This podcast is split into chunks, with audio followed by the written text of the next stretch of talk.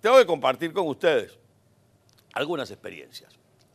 Hace algunos años que quien les habla dejó de trabajar en las telenovelas, género que respeto, que agradezco, que aprecio y que defiendo. Pero me siento, como todos los venezolanos, en una telenovela. En una telenovela donde el capítulo siguiente pareciera que es predecible. Y así lo decíamos ayer. El capítulo de hoy es primero justicia. Y así es. Los malandros del régimen no solamente son predecibles, sino que además pudiéramos decir que son absolutamente fantoches. Si esto no fuera la destrucción de la democracia, pudiéramos decir que son hasta divertidos. Pero no es divertido. Ayer hacíamos una disertación sobre el tema de los partidos, hablábamos de acción democrática, hacíamos incluso una remembranza de Aquiles Nazoa, pero hace 20 años, un grupo de jóvenes venezolanos, que usted puede estar de acuerdo con ellos o no, fundaron Primero Justicia. Julio Borges, Enrique Capriles, Leopoldo López, que hoy es el líder de otro partido y preso de conciencia, fundaron un partido de una tendencia y de un espíritu juvenil, cercano a la gente, además producto de la justicia de paz que comenzaba a nacer en nuestro país. Pues es justo lo que nos está faltando en Venezuela, justicia, porque esa justicia, entre comillas, que se ejerce desde el aparato jurídico, desde el bufete del Palacio de Miraflores, desde el bufete de Nicolás Maduro y de Silvia Flores, y muchos que hablaban de las tribus de David en la Cuarta República. Esto no son tribus, esto es una sola compañía, donde manda Silvia, donde manda Maduro y donde Michael Moreno sigue desde allí ejecutando fechorías. Ahora fueron contra Primero Justicia, ahora intentan acabar con otro partido, pero eso no es lo interesante, es que el siguiente capítulo de esta novela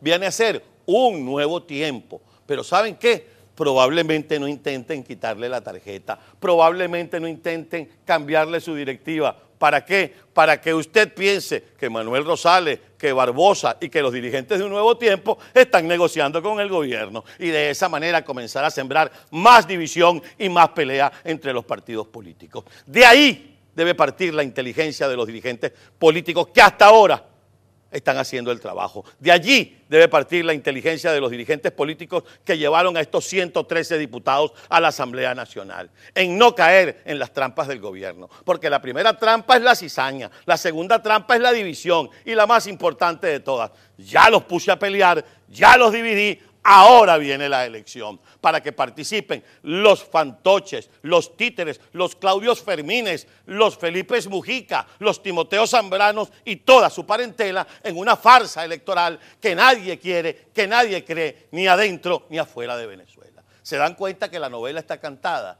se dan cuenta que ya sabemos lo que viene. Pero si sabemos lo que viene, ¿por qué no nos preparamos para enfrentarlo? ¿Cómo? No, yo no sé. Yo no soy dirigente político, yo soy espectador expectante, aunque suene reiterativo lo que digo. Nosotros tenemos que apoyar a la dirigencia política, porque si no apoyamos a la dirigencia política, ¿a quién vamos a apoyar? A los fantoches, ¿a quién vamos a apoyar? A la dictadura. Ahora, la dirigencia política tiene que ganarse ese apoyo. ¿Cómo? Haciendo lo que la gente espera de ellos. No nos dijeron una vez, somos dirigentes, es decir, dirigimos a la gente. Pues la gente espera conducción, la gente espera dirección, la gente quiere calle, pero la gente quiere saber para qué va a la calle, qué exige en la calle y contra quién se enfrenta en la calle. Es por eso que llegó el momento de los políticos con P mayúscula. Ahí está Acción Democrática, ahí está Voluntad Popular con una amenaza de ser declarado partido terrorista u organización terrorista. Ahí está Primero Justicia, ahí está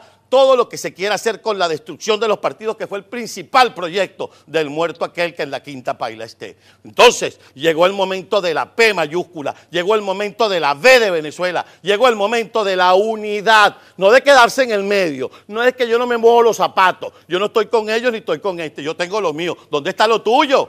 Vamos todos en una sola dirección y estoy seguro que esta muestra de fortaleza no es otra cosa que una gran debilidad. ¿Lo quieren así? O más claro.